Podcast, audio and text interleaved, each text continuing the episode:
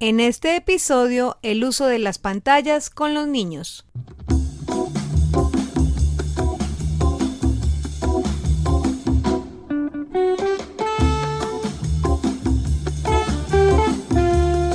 Bienvenidos a Doctor Rafita Radio.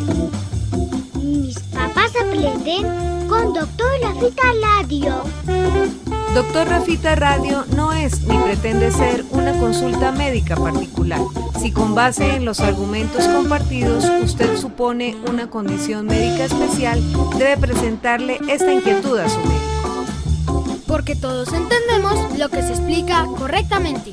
Con ustedes, nuestro anfitrión. Hola, un gusto estar con ustedes.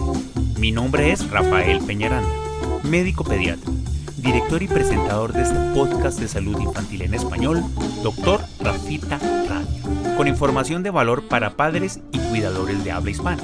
Con este episodio, el número 16 de la serie de nuestro podcast, abrimos nuestra cuarta temporada, con propuestas nuevas como al inicio de las anteriores, comprometidos con la intención de enseñar e informar con alta calidad para que padres y cuidadores reciban los mejores contenidos de todos los temas de salud infantil ofreciéndolos como herramientas para un necesario entender y un mejor cuidado de los niños y adolescentes.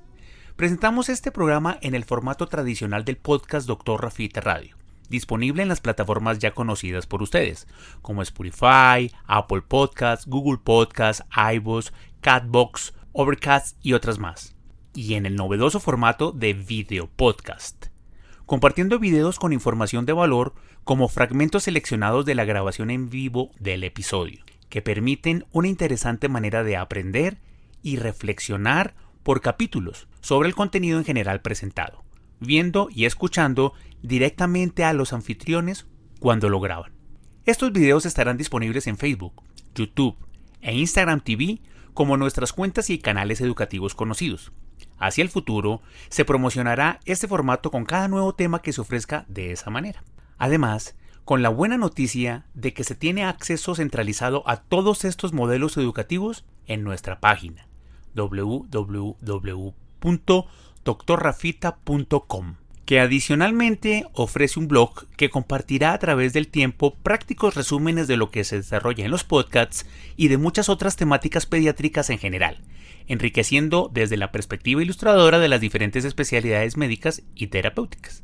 El episodio de hoy intenta comprometidamente sensibilizar a la audiencia sobre lo que significa el uso y el mal uso de las pantallas en el día a día de nuestros niños y adolescentes.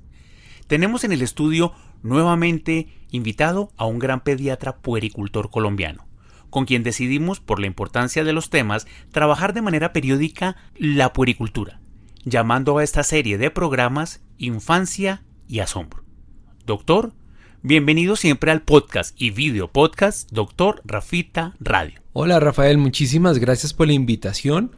Soy el doctor Darío Botero, médico pediatra puericultor, dedicado al acompañamiento de las familias y de los niños en la aventura del crecimiento.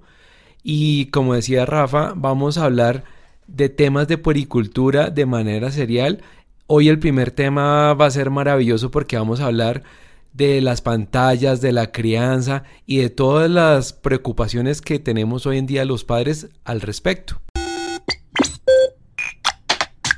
Abramos este episodio diciendo que en la sociedad actual, que es una sociedad de la información, hay un modo con el que nos relacionamos con la tecnología y a través de ella con la construcción de la identidad y de la educación. Vemos franjas de ocio que alternamos con el trabajo, las relaciones interpersonales y el acceso a la información y al conocimiento determinado por ello. Con las pantallas, que están prácticamente en todas partes, controlar el tiempo con el que se expone un niño a ellas es muy difícil. A los dispositivos tecnológicos que utilizamos con imágenes y recibimos información a través de ellos se les llama pantallas. Están los teléfonos inteligentes, los relojes inteligentes, las consolas de juegos, y obviamente todos los canales de comunicación como son las redes sociales, los correos electrónicos, la navegación en general visitando sitios, haciéndose descargas, compartir por supuesto el construir comunidad y el consumir porque a través de estos em, elementos tenemos acceso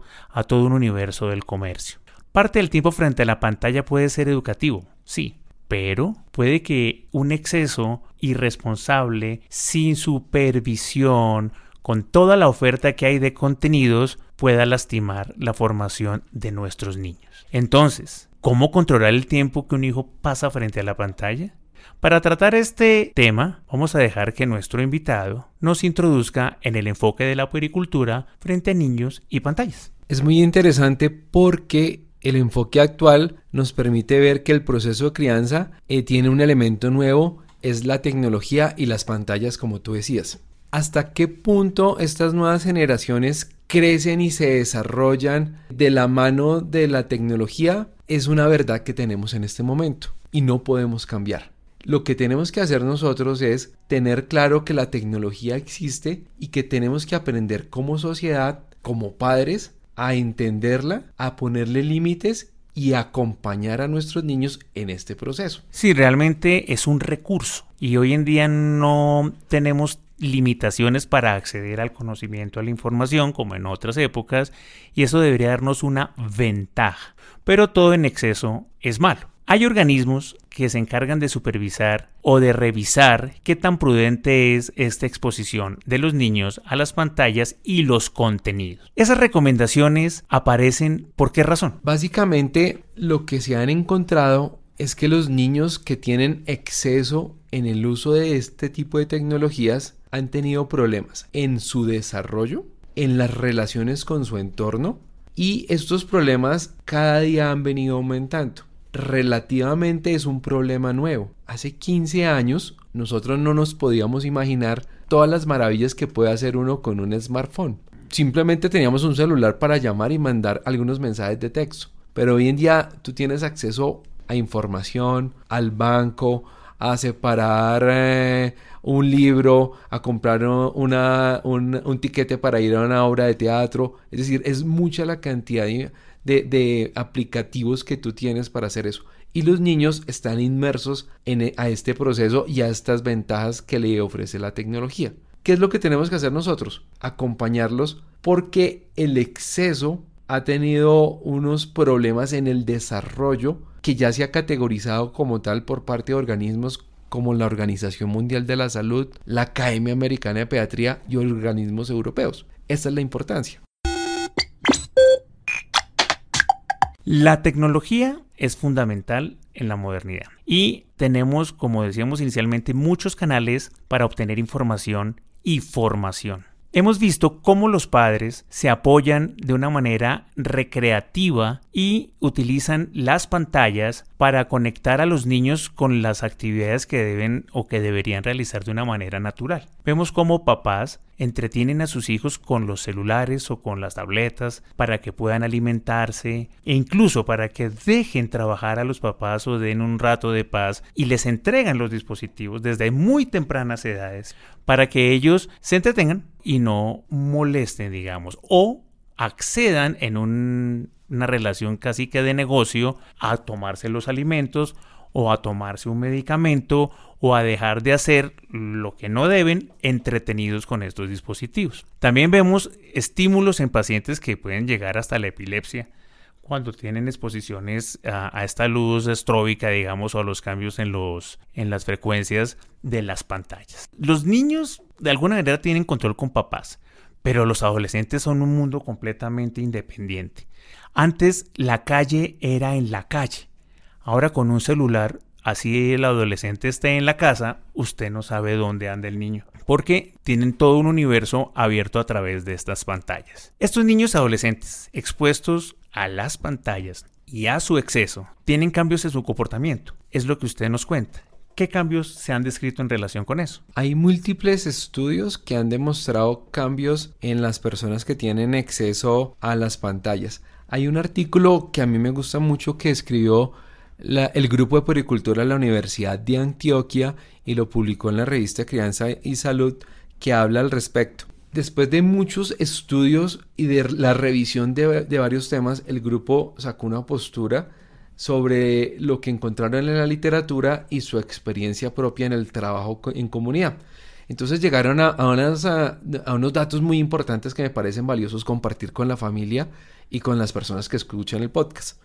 El primero es que los niños y los adolescentes que tienen un exceso de exposición a las pantallas, así lo vamos a llamar genéricamente, tienen un poco poder de frustración y tiene que ver con la satisfacción inmediata que produce eh, la pantalla. Entonces el niño simplemente oprime y encuentra una respuesta.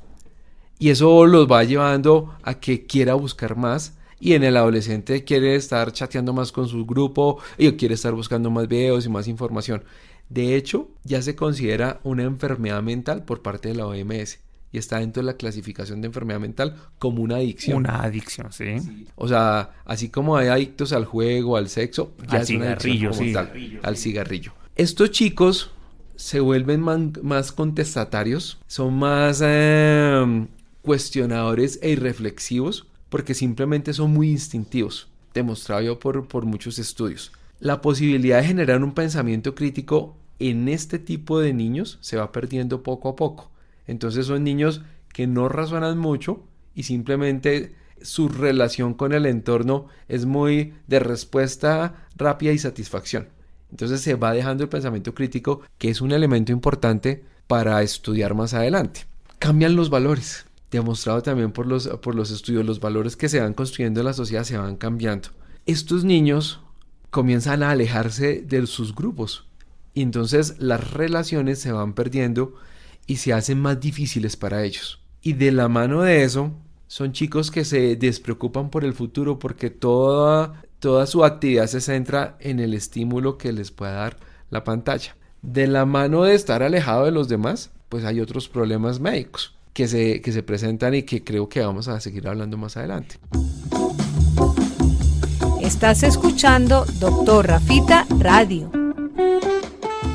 En el universo del comportamiento está ese aislamiento que a veces genera el estar conectados estrictamente y únicamente a través de las pantallas con el mundo, o sea, su manera de interactuar, que además es muy solitaria, porque pierden la capacidad de relacionarse de una manera real, ¿cierto? Con personas de la misma edad o de aprender de los adultos en, en ese tipo de espacios donde habitualmente uno te partían. Ahora se aíslan demasiado a través de, estos recursos o estas oportunidades.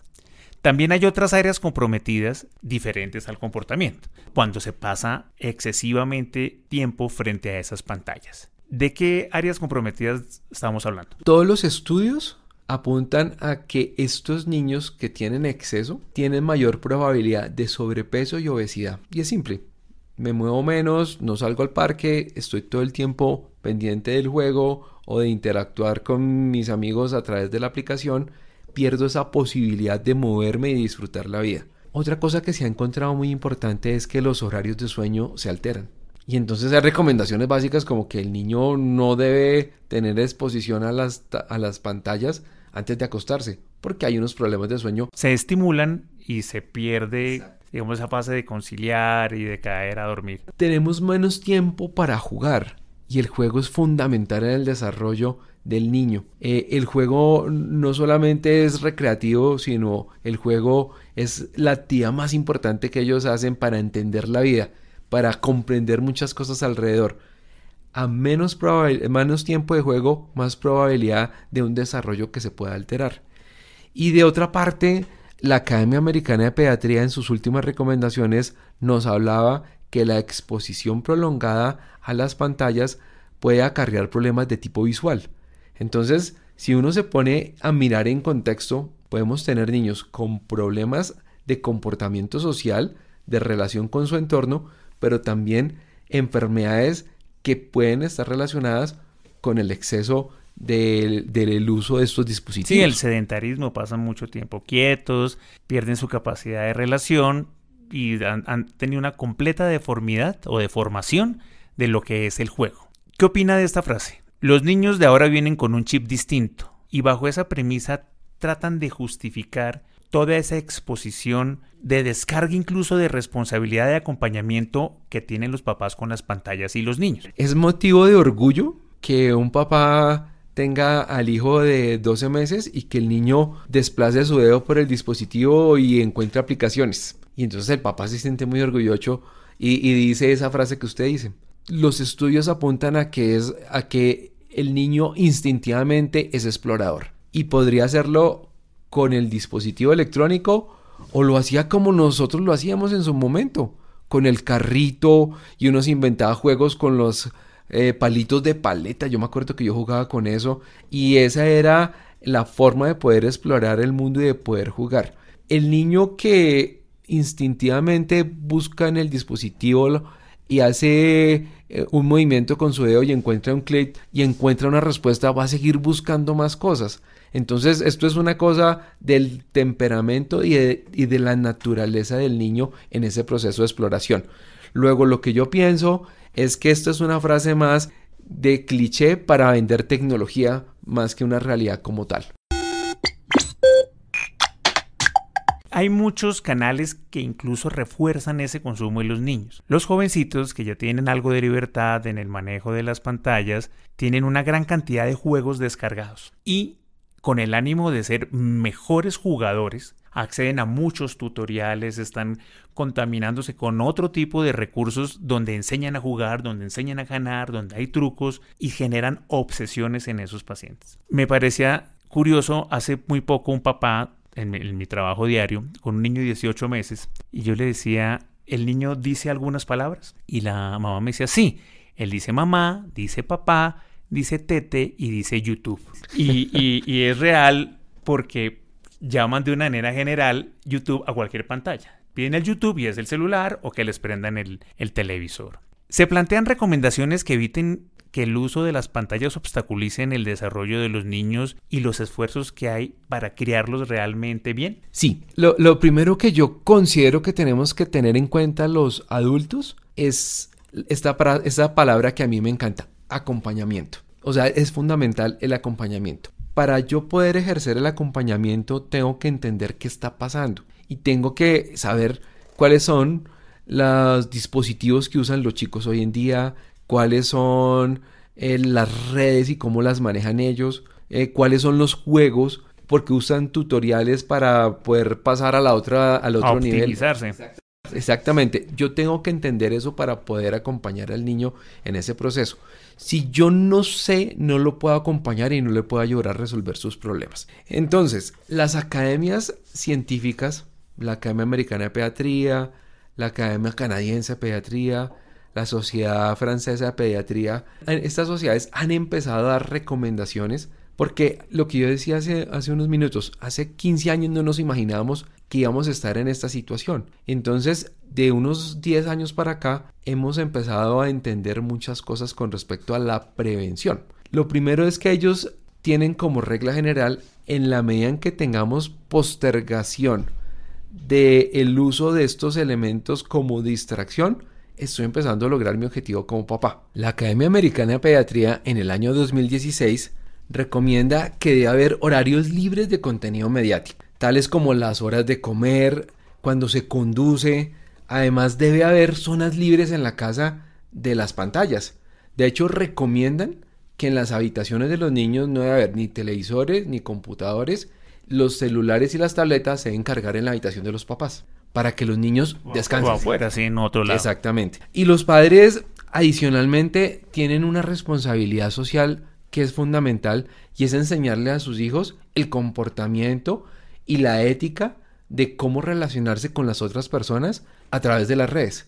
O sea, cuando hay una información, tratar de verificarla, no difamar a las otras personas, no atacar a las otras personas a través de las redes. O sea, eso es una, es una, es un tipo de, de información y de ética que tenemos que sembrar los padres en los niños. Un manual de convivencia para manejar las nuevas tecnologías. Vea, en la, en la edición digital del País de España de este mes de octubre, el 21, en la sección de madres y padres, ¿sí? había un artículo de Adrián Cordelat que describía que los padres somos los primeros influencers de nuestros hijos. ¿Qué opina frente a esta idea? De lo que no hay duda. Y recuerdo ahorita un proverbio español que dice, que no hay predicador como fray ejemplo. Ah, correcto. Eh, en el mundo de las pantallas, de las redes sociales, en donde les pedimos a nuestros niños que no tengan excesos y miramos los adultos cómo se enfrascan en responder mensajes a sus comunidades, en publicar fotos de todas las actividades que hacen, en estar pendientes de los likes que tienen alrededor. O sea, eh, eh, se vuelve una, una forma de vida para ellos. Entonces cuando yo miro lo que hago y pretendo que mi hijo lo haga de otra forma, estoy perdiendo, estoy perdiendo el tiempo. Claro. Entonces no estoy haciendo lo que toca. ¿Y cómo lo puedo hacer? Con el ejemplo. ¿Y cómo hago yo las cosas? Sentándome a razonar cuál es la forma de comportarme ante las nuevas tecnologías para poder así acompañar a los niños en este proceso.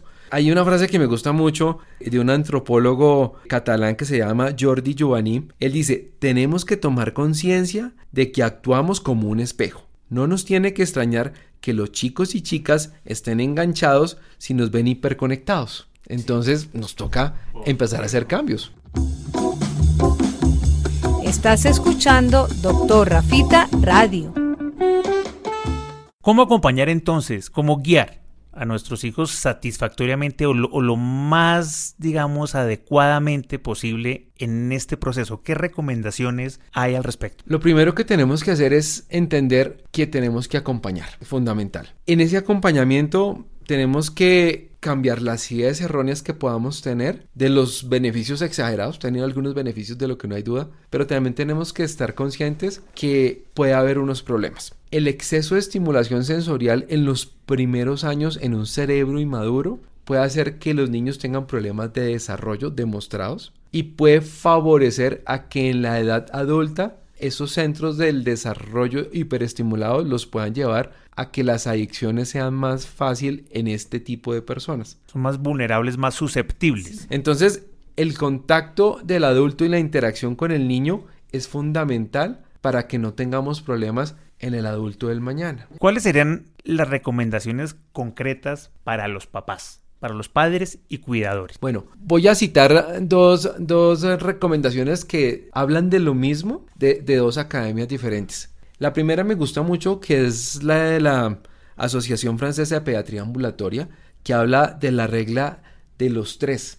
Entonces ellos dicen que nada de pantallas antes de los tres años. Abro un paréntesis. Como método de entretenimiento exclusivo. Que yo estoy viendo el televisor, las noticias, puedo hacerlo con el niño pero que yo me dedico a dejar al niño para entretenerse dos horas con el celular, o que le pongo el celular para que coma, o que le pongo el celular para que el doctor lo pueda examinar, no se recomienda.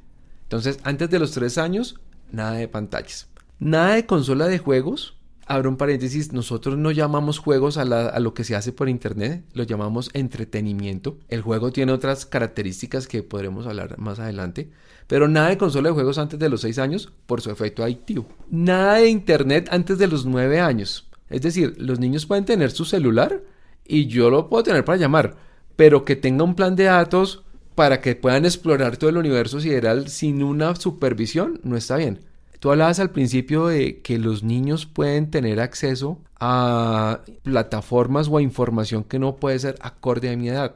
No solamente desde el sexo, o sea, desde el juego, desde política, desde violencia. Entonces, eso, eso, es a lo que se refiere, porque esos chicos de pronto no están preparados para hacerlo. Y nada de redes sociales antes de los 12 años, que cada día es más difícil, pero los franceses tenían muy claro eso, porque los niños se vuelven adictos adictos a las redes sociales y cada día van perdiendo la capacidad de relacionarse con los compañeros de su misma edad. De hecho, en Francia están prohibiendo en este momento los celulares dentro de los colegios porque se han dado cuenta de todos los problemas que hay alrededor de esto. La Academia Americana de Pediatría, que es otra de las academias que hemos hablado hace un tiempo, decía, los menores de 18 meses no deben estar en contacto con pantallas a menos que el cuidador verifique el contenido y entonces abro un paréntesis. Puede ser el rompecabezas que está armando con el niño, lo puede hacer de pronto con ellos. O puede ver el, el, video con los muñequitos, sí, pero no se recomienda que sea más de 15 minutos durante un día, porque puede, puede, ya el exceso comienza a generar los problemas que hablamos antes. La sugerencia entre los 2 y los 5 años es que los niños no deben tener más de una hora de exposición al contenido por los problemas anteriormente relacionados. Para los mayores de 6 añitos la recomendación es que los límites se deben relacionar con los niños y que no debe sobrepasar por encima de las dos horas. Porque ya se ha medido en estudios que encima de dos horas de exposición a las pantallas, el niño va a tener problemas de desarrollo, mayor probabilidad de sobrepeso y obesidad. Sí, lo que hablábamos hace un momento. Es, es digamos que esas son las recomendaciones más importantes. Y con los adolescentes nos toca sentarnos a hablar, a generar reglas claras, hablar de por qué no excesos, a tener unos espacios en la familia como la hora de comer, en los cuales todos respetemos, incluyendo los papás, y tengamos una mejor convivencia. Las recomendaciones generales sobre ese videoentretenimiento que como aclaraba no tiene realmente las características para definirse como juego, porque hablábamos que el juego se hacía simplemente por placer, que el juego se elegía libremente, que exige la participación activa de los niños, ¿cierto? Que debería favorecer el desarrollo social, la creatividad, la vida en comunidad, la tolerancia y que hace parte de la, base misma de la cultura sobre las recomendaciones de video entretenimiento, ¿qué se puede hacer para que no entorpezcan tanto a la crianza? Tenemos varios puntos que hemos venido aprendiendo como sociedades científicas al respecto. Lo primero es que debemos limitar los tiempos y los momentos. El uso del video de entretenimiento debe ser en espacios diferentes a la hora de comer, a la hora de hacer tareas, a la hora de estar eh, hablando con otras personas de la familia, a la hora de relacionarme con otros niños. Es decir, si estoy en ese, espacio, debo tener un espacio dedicado para eso, pero que no interfiera con lo que yo hago con mi entorno. Eso es como la primera recomendación. La segunda es que yo tengo que vigilar los contenidos. Demostrado científicamente, contenidos violentos pueden engendrar más violencia en estos niños. Entonces yo tengo que vigilar. También tengo que mirar que estas actividades que yo puedo realizar con el video entretenimiento no reemplacen mi acción como cuidador porque lo que hemos visto es que las consolas de video entretenimiento reemplazan al papá, a la mamá o al cuidador y se vuelven las niñeras de estos niños. Entonces esa interacción se pierde. Y lo otro es crear un código de comportamiento con los niños para el uso adecuado de estas consolas. Ojo, es peligroso por estar mirando pantallas, caer por una escalera, cruzar una calle sin cuidado, tener torpeza mientras se contesta un mensaje de texto y se conduce, bueno, en el caso de los padres, sí, pero que ponen en riesgo a, a, los niños y que son ejemplo y son ejemplo para los niños. Doctor Darío, para cerrar este podcast, háganos una reflexión en relación con este tema. Lo primero es que es un tema tan apasionante que hay congresos médicos dedicados exclusivamente a esto. De verdad que esperamos con el doctor Rafita haber abordado el tema de la mejor manera y lo más sencillo posible. Para concluir, los adultos tenemos que aprender de tecnología, tenemos que aprender de programas, tenemos que aprender de redes sociales, tenemos que aprender de toda esta maravilla de, de, este mundo digital que tenemos hoy en día. Del control parental que traen muchos de estos dispositivos sí. para limitar el acceso a través de algunos términos o temas. Inclusive eso está en los, en los antivirus y todo eso. O sea, tenemos que aprender de todo eso. ¿Para qué? Para poder acompañar a nuestros niños y formar ciudadanos digitales que sean eh, sensibles, que sean correctos y que tengan ética a la hora de comportarse eh, en este mundo que es nuevo para ellos y para nosotros. Y que aprovechen lo que realmente es bueno de la tecnología. De lo que no hay duda. Con eso terminamos este podcast que abre la cuarta temporada de Doctor Rafita Radio, anunciando que vamos a tener con frecuencia esta sección que se llama Infancia y Asombro. Muchas gracias por acompañarnos. Muchísimas gracias por la invitación. En el próximo episodio de Doctor Rafita Radio hablaremos de las convulsiones febriles, de las convulsiones desencadenadas por la fiebre, de lo angustioso de estos eventos y de la realidad de su enfoque y significado, de lo que verdaderamente pronostican mostrando su benignidad en casi todos los casos aclararemos las falsas creencias con un ilustre doctor invitado. Nos acompañará en cabina el neurólogo infantil Juan Esteban Cote, quien como médico especialista nos hablará al respecto, registrando también en formato de video su intervención. Doctor Rafita Radio es un podcast y un video podcast grabado en los estudios del doctor Rafael Peñaranda, con la asistencia de la doctora Viviana Fajardo en la presentación de Simón Peñaranda en ingeniería de sonido y de Sara Sofía Peñaranda en el arte gráfico. Recuerden que tenemos información en Facebook, Instagram y Twitter como Dr. Rafita y en LinkedIn como Rafael Peñaranda. Pueden visitar www.doctorrafita.com para encontrar todos los episodios del podcast, el material del canal de YouTube, el iniciado blog, los servicios y la conexión con todas nuestras redes sociales. La producción de este programa agradece permanentemente la asesoría del Dr. Jorge Enrique Zamora en Colombia y del Dr. José David Gámez en los Estados Unidos de América. Un abrazo para todos y nos encontramos en la próxima transmisión de este su podcast.